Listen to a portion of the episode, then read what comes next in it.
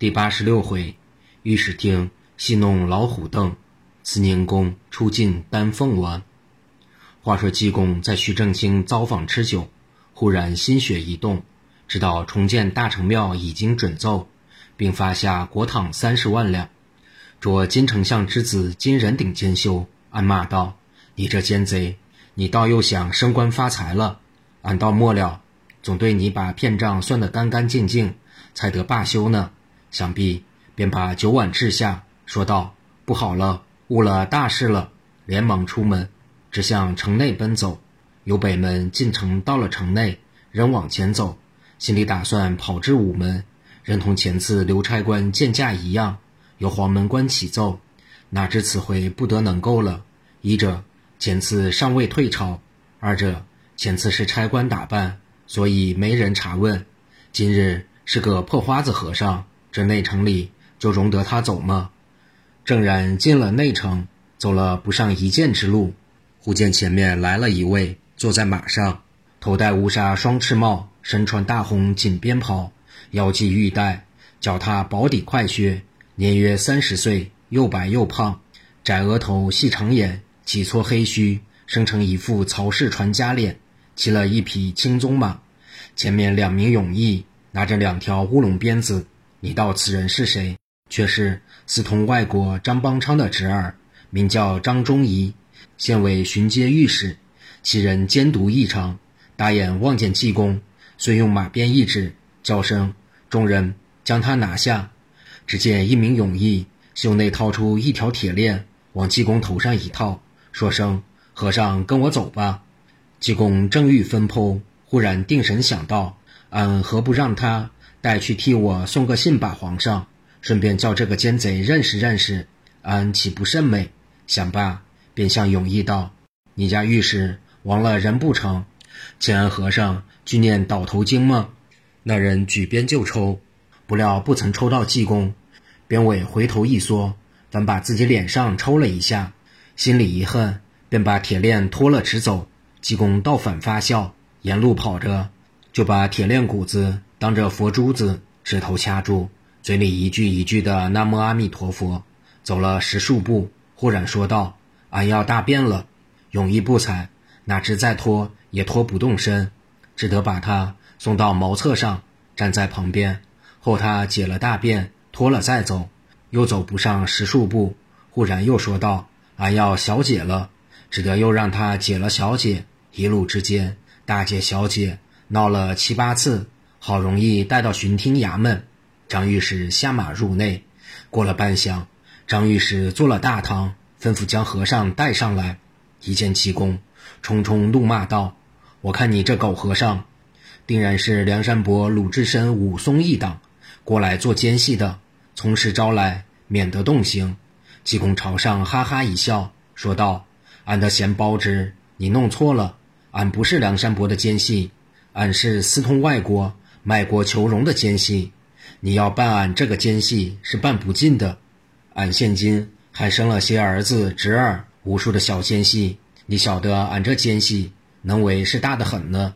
大宋江山被俺这奸细送掉一半了，大宋皇帝被俺这奸细害死了两位了。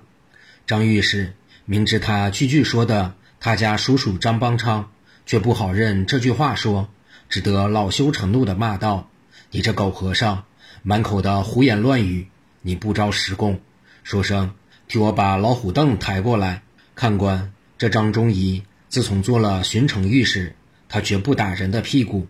他做了两样刑罚：一名流星锤，专敲人的足拐；一名老虎凳，这凳上有刻成的两只人手模子，两旁皆有绳眼，后面斜剑一目，如虎尾一般，将罪人坐在凳上。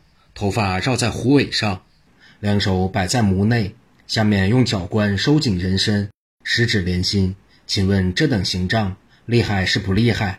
张御史因济公开口嘲笑他的叔父，心中恨极了，所以就用老虎凳来坐他。济公一看，暗说道：“这样刑罚，俺倒不曾见过呢，倒要让他们弄给俺看看。”想罢，双目一闭，如死人一般。听些勇役把他搬上凳去，双手落槽。单单济公没有头发，只得用条绳子由镜像向虎尾上一扎，下面有两人转动脚关，但听“噗”的一声，绳头截断。济公站在旁边，搓着手，笑哈哈地说道：“好家伙！”再朝凳上一看，只见搅的是两块碎石头。张御史勃然大怒，骂声：“妖僧还了得！”忙取了印来，在济公脸上盖了一颗巡城御史的印，吩咐再搅。永义另换了一张凳来，又把济公坐上，下面又搅了几搅。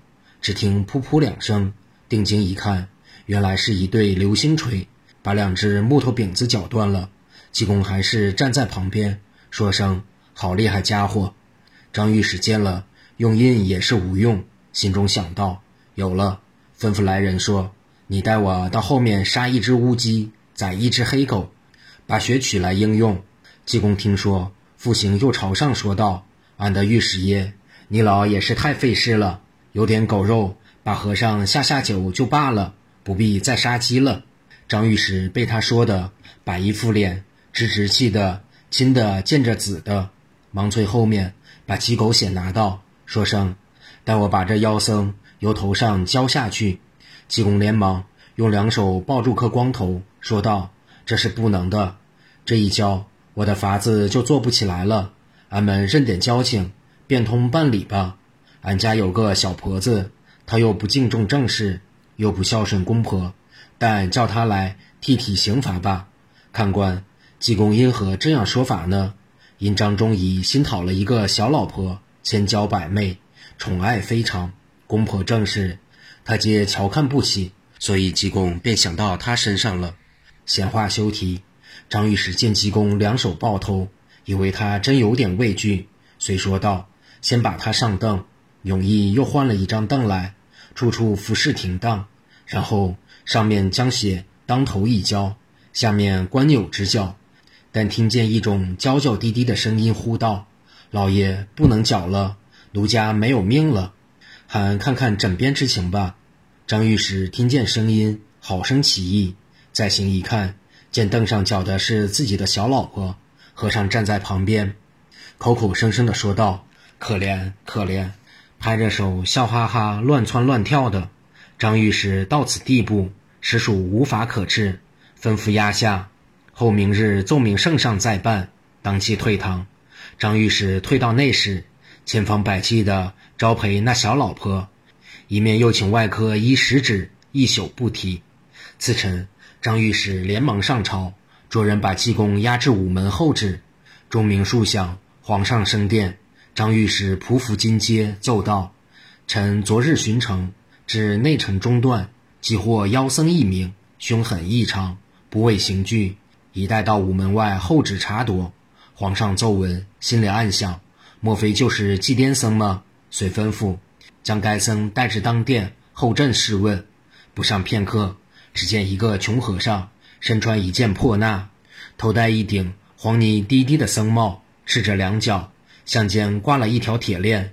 金丞相搭眼一看，暗说道：“坏了，这回张忠义闯下大祸了。”只见济公走至当殿。朝上何时顶礼说：“僧人祭颠僧见驾，愿我皇万岁万岁万万岁！”坐上皇帝这一喜非同小可，连说道：“圣僧免礼，一旁赐座。”此时张忠仪跪在下面，听说“祭颠僧”三字，就闻半空中一个霹雳，把他打吃了一般。但见济公一摇二摆的上了金殿，谢了恩，在锦墩上坐下。圣上抬头一看，问道。圣僧，这镜像里挂的是何物件？济公道：“启奏陛下，僧人因国泰病重，看病要紧。苏云救病如救火。昨日四排之前就进了皇城，哪知被一位巡城二皇帝着人就用这链子把僧人锁去。当时过堂，僧人说是奉皇帝召来看病的。他说皇帝招你，我二皇帝不曾招你，你拿皇帝来压我。”你且去到外国问问去，宋朝还是皇帝尊贵，还是张邦昌家姓张的尊贵？说着，把两只灰扒手伸到御前，说：“陛下请看。”皇帝但见每只手上有“皇帝”两字，不解何故，道：“这是怎说？”济公道：“这位二皇帝张御史是真正厉害呢。他见僧人口口声声尊重皇帝，他就把僧人手上写了‘皇帝’两字，抬过一张老虎凳来，吩咐把僧人这双手摆在凳上，将绳子对准皇帝中穿下，下面用脚关直角。可怜僧人疼得直喊。他在堂上哈哈大笑道：‘皇帝在你手上，就该叫你不疼。你看皇帝够曾喊过一个疼字吗？’”说罢，叫来人把僧人压下，直到此时来见陛下，愿陛下做主。皇上听毕，浓颜大怒，问道：“奸贼张忠仪安在？”张忠仪跪在丹池，吓得直抖，上下牙齿对打对打的说：“陈张张忠仪在此，死死死罪！”说罢，不住地碰响头。皇上冷笑一声，说道：“你此时磕头已迟了，你还把那种……”欺君武圣的本领，当面把朕瞧瞧。张忠仪又碰头奏道：“臣实系不敢欺君武圣，皆是圣僧的谎言。”皇上大怒道：“你还狡赖？难道圣僧手上写的字，项上套的铁链子，不是凭据吗？”吩咐侍卫说：“待朕把张忠仪拖下，重打三十玉棍。”两旁答应，五下一换，整个打得皮开肉碎。打毕，又听皇上说道。巡城御史张忠仪着畸形革职，交刑部赵庶民欺君武圣的罪过一处，当即拟成绞罪。又是大成庙落成之后，济公代他求恩，设为庶民。此事后话。当时皇上忙亲手解去铁链，对济公道：“张忠仪已经办罪，大成庙已经撤修，但是太后之病日渐沉重，朕心昼夜不安。”就请圣僧入内一试吧。龙袍一摆，大众散朝，张忠仪自然戴罪刑部了。皇上便同内使臣带同济公，直奔慈宁宫而来。但言内宫一切宫娥嫔妃，听说圣僧入内，一个个皆隔帘偷看，以为这位圣僧必定头戴昆庐帽，身穿千佛衣，足蹬香黄履，手执禅杖，如地藏王菩萨一样。哪知一到当面。不觉吓了一跳，但见他一顶破帽，一件破衣，赤着两只脚，面上锅灰样子，还夹了些黄泥，觉得他身上一种龌龊气味，一阵阵的送到帘内来了。大众土土夺夺的，连忙各散。这且不提，却说济公随着圣驾缓缓前行，不觉已至慈宁宫门口。当宫太监抢步入内启奏，转眼之间，听说遗旨下。宣皇儿同圣僧入见，皇上入内请安，济公顶礼高呼已毕。只听委内传说道：“圣僧远来，赐座赏茶赐点。”早有三四个小太监，一个搬过锦墩，在皇上下面；二个送上两碗香茗，一个手持金香朱漆盘，内中盛了六个饽饽。济公谢恩坐下，皇上道：“圣僧不必行礼，胡乱用点粗点吧。”济公道：“谢圣恩。”说着，就用那钉耙的手铸了一只饽饽，向嘴里一送，联手又要来铸第二只。忽见里面来一太监，说道：“宣圣僧入内侍病。”济公一想，这个干面饼倒还好吃，俺如进去看病，多份被太监撤去，没得到我吃了。心中一想，俺何不如此如此？因奏道：“太后贵恙，不必诊视。”僧人都知道了，陛下不信，听僧人慢慢道来。